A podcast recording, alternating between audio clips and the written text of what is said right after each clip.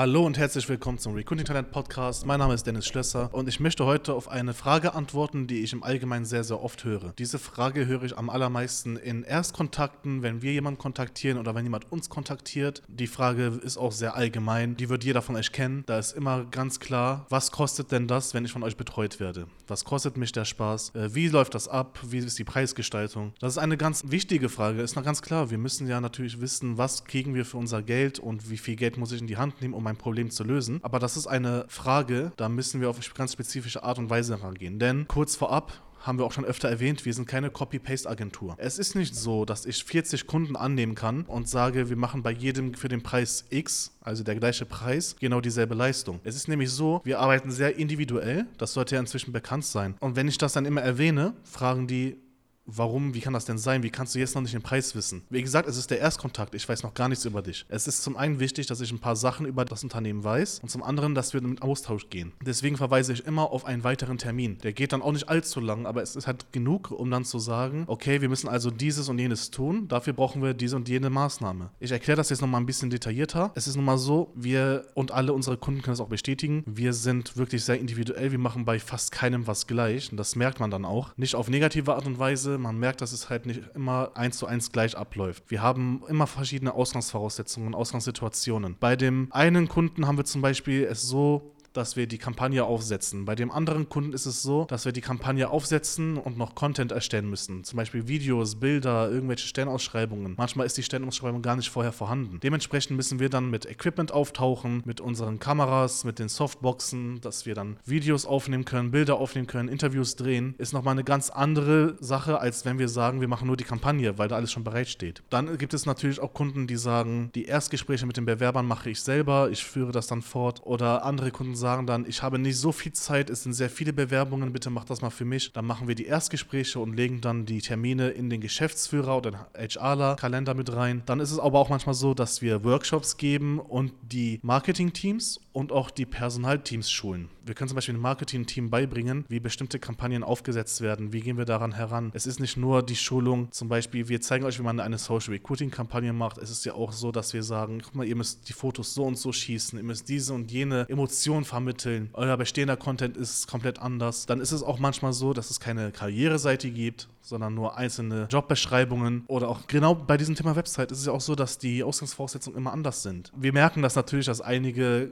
Sicherheitsunternehmen zum Beispiel sehr oft dasselbe Template haben von WordPress. Ist auch alles legitim. Nur dann ist es manchmal so, dass wir zu granular die Jobausschreibungen haben, was die Journey für den Bewerber natürlich schwer macht. Dann ist es aber auch zum anderen so, dass es manchmal so ist, dass die Karriereseite viel zu allgemein ist. Manchmal ist die User Experience und auch das User Interface dementsprechend sehr schlecht. Dann muss man extra einen Dropdown aussuchen, nachdem man sich 20 Artikel über die Firma, Paragraphen über die Firma durchgelesen hat, müsste ich da einen Dropdown auswählen und erst da sehe ich, was gesucht wird. Ist ein echter Case. Man hat dann ein Formular, Vorname, Nachname, ich bewerbe mich für, das ist ein Dropdown und erst dann kommen die Jobs, die offen sind. Dann hat man das noch manchmal, dass die Jobs natürlich alle, die es gibt, ausgeschrieben sind und dann in grün die, die gerade offen sind. Das sind dann auch Sachen, da packen wir auch an der Webseite mit an. Wir werden dann die Webseite umstrukturieren, wir werden die Karriereseite umstrukturieren. Manchmal ist es so, es gibt keine Webseite Seite und es gibt keine Landingpages, es gibt nicht mal eine Domain oder Hosting. Dementsprechend haben wir da auch wieder eine andere Ausgangslage. Das heißt, hier ist es relativ einfach und schnell erklärt, dass wir immer wirklich andere Situationen haben, die wir nicht alle natürlich für denselben Preis anbieten können. Das ist keine Rechtfertigung, das ist einfach nur die Erklärung. Wir sagen euch, wie sieht es aus? Hast du schon mal die und jene Maßnahme benutzt, damit wir auch einschätzen können, welche Faktoren wir mit einbeziehen müssen. Manchmal machen wir auch Active Sourcing. Wir schreiben die Kandidaten auch direkt an, zusätzlich zur Kampagne, manchmal nur das. Es ist halt, wie gesagt, immer anders. Wir haben so viele Faktoren, die wir mit einbeziehen müssen, so viele Parameter, die variabel sind, dass wir nicht sagen können, ja, für, für 10.000 besetzen wir die Stelle. Dann kommt es natürlich auch darauf an, wie viele Stellen müssen besetzt werden. Wie oft wird die Stelle in Zukunft besetzt? Ne? Das heißt, was für einen Betreuungszeitraum hat man? Wie stellt sich das der Kunde in Zukunft vor?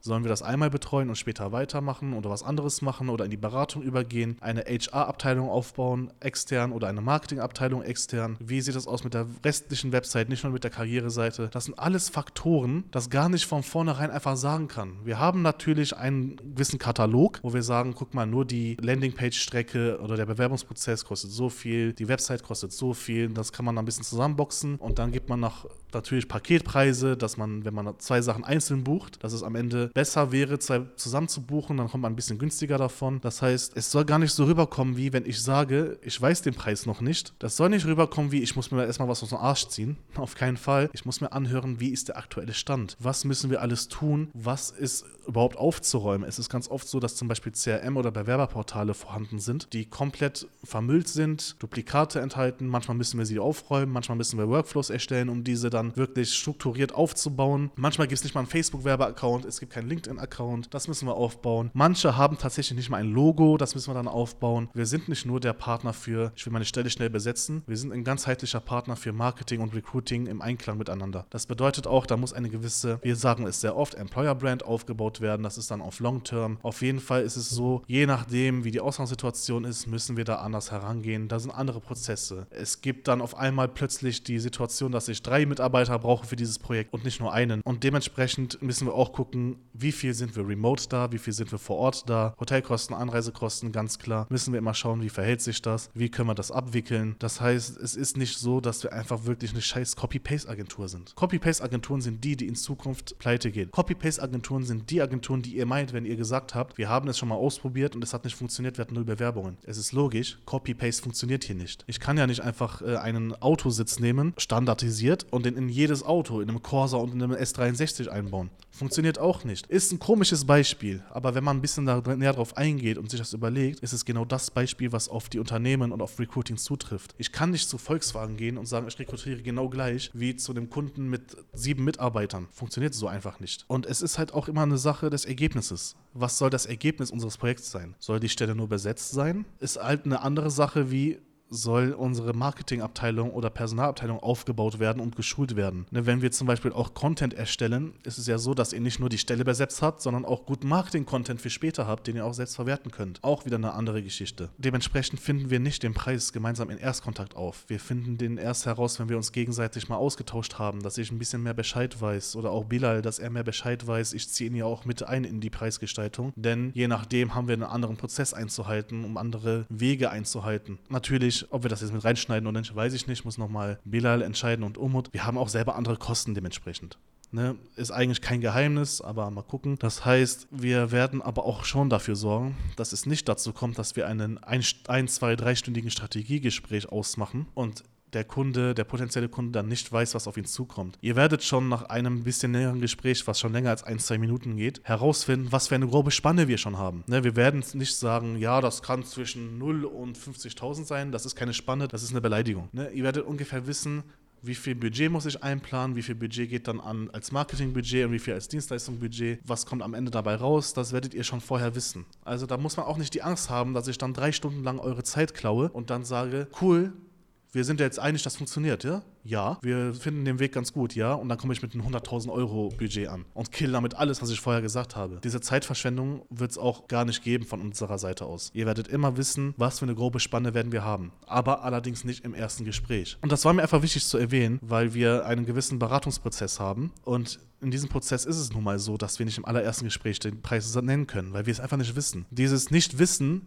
soll nicht zeigen, dass wir keine Ahnung haben. Das soll eigentlich genau das Gegenteil bewirken. Ihr sollt sehen, dass wir uns mit euch beschäftigen und erst dementsprechend irgendwelche Pakete und Strategien ausarbeiten können. Was ich neulich hatte, und das hat mich ehrlich gesagt auch ein bisschen geärgert, ich hatte mit jemandem Kontakt, der kam auf uns zu und dann hat er gesagt, wie ist der Preis? Ich habe dir die Stelle als Kfz-Mechatroniker zu besetzen, wie ist der Preis? Da habe ich gesagt, Herr Kunde, das weiß ich noch nicht, das müssen wir gemeinsam herausfinden. Dann sagt er, wie? Und äh, hier kam so ein bisschen die Unlogik und der Trotz des Kunden ins Spiel. Da habe ich gesagt, gucken Sie mal, Sie kam auf mich zu, ins Blaue heraus, ich weiß noch gar nicht, wie es bei Ihnen aussieht. Wie viele suchen Sie? Wie haben Sie bisher gesucht? Was haben Sie gerade für Grafiken da? Haben Sie schon Konten? Muss ich vor Ort kommen? Muss ich nicht? Und dann meinte er, ja, aber das sind doch Sachen, die müssen Sie mir jetzt aus dem Stehreif sagen können. Dann habe ich mich wieder wiederholt. Wir haben nicht die ganzen Daten, die wir brauchen. Wenn Sie zu einem Autohaus gehen, und das ist das echte Beispiel, was ich genannt habe, weil er eben auch ein Autohaus ist, da dachte ich mir, ich verschlage Ihnen die Sprache. Wenn Sie zu einem Autohaus gehen, soll der Verkäufer dann einfach nur anhand Ihres Aussehens wissen, ob Sie einen Corsa, einen Passat oder einen Bentley haben wollen. Wie soll das gehen? Dann kam die Antwort, ja, das muss er mir einfach ansehen.